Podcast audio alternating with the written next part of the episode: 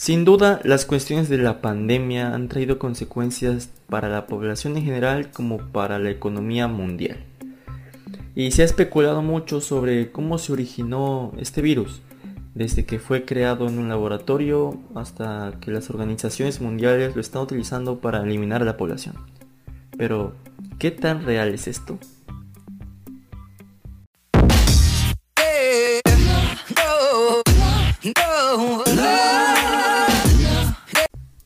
En estos tiempos de pandemia se ha escuchado hablar en grupos de Facebook, cadenas de WhatsApp de tu tía, que aseguran que el SARS-CoV-2, o como la gente lo conoce, coronavirus, supuestamente fue creado en un laboratorio.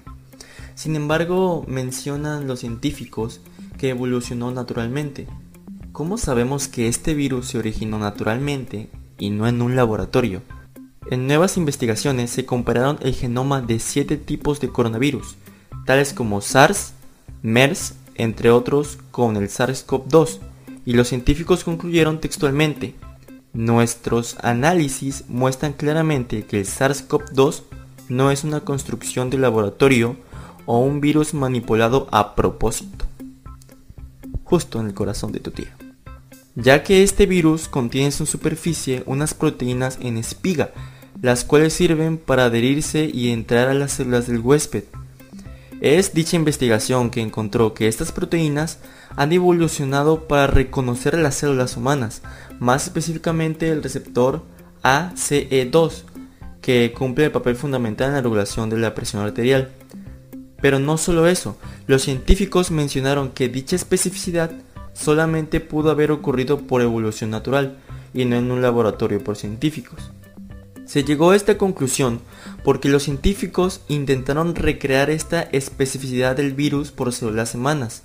Es decir, ellos también intentaron crear su prototipo de coronavirus, por decirlo de esa manera.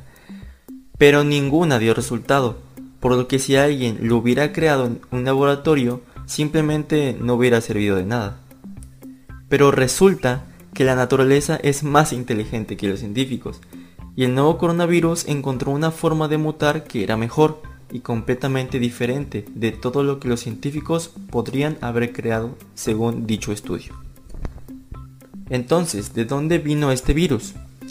Hay dos teorías posibles. Una de ellas es que, como muchos virus anteriores que han infectado a los humanos, el coronavirus haya venido directamente de un animal.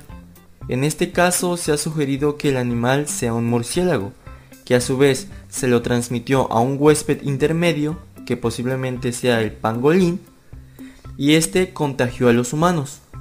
Otra teoría es que el virus evolucionó directamente dentro de los humanos ya infectados, dotándolo de una nueva capacidad infectiva. Incluso puede que esté evolucionando ahora mismo gracias a recombinaciones genéticas por un mecanismo llamado barrido selectivo, en el cual las mutaciones hacen que sea más fácil para el virus infectar las células humanas. Estas investigaciones proporcionan información para que en un futuro se pueda encontrar una vacuna eficiente. Siempre hay que evaluar lo que leemos, ya que la desinformación y las teorías de conspiración no hacen más que crear miedo, rumores, prejuicios que ponen en peligro la seguridad de todos.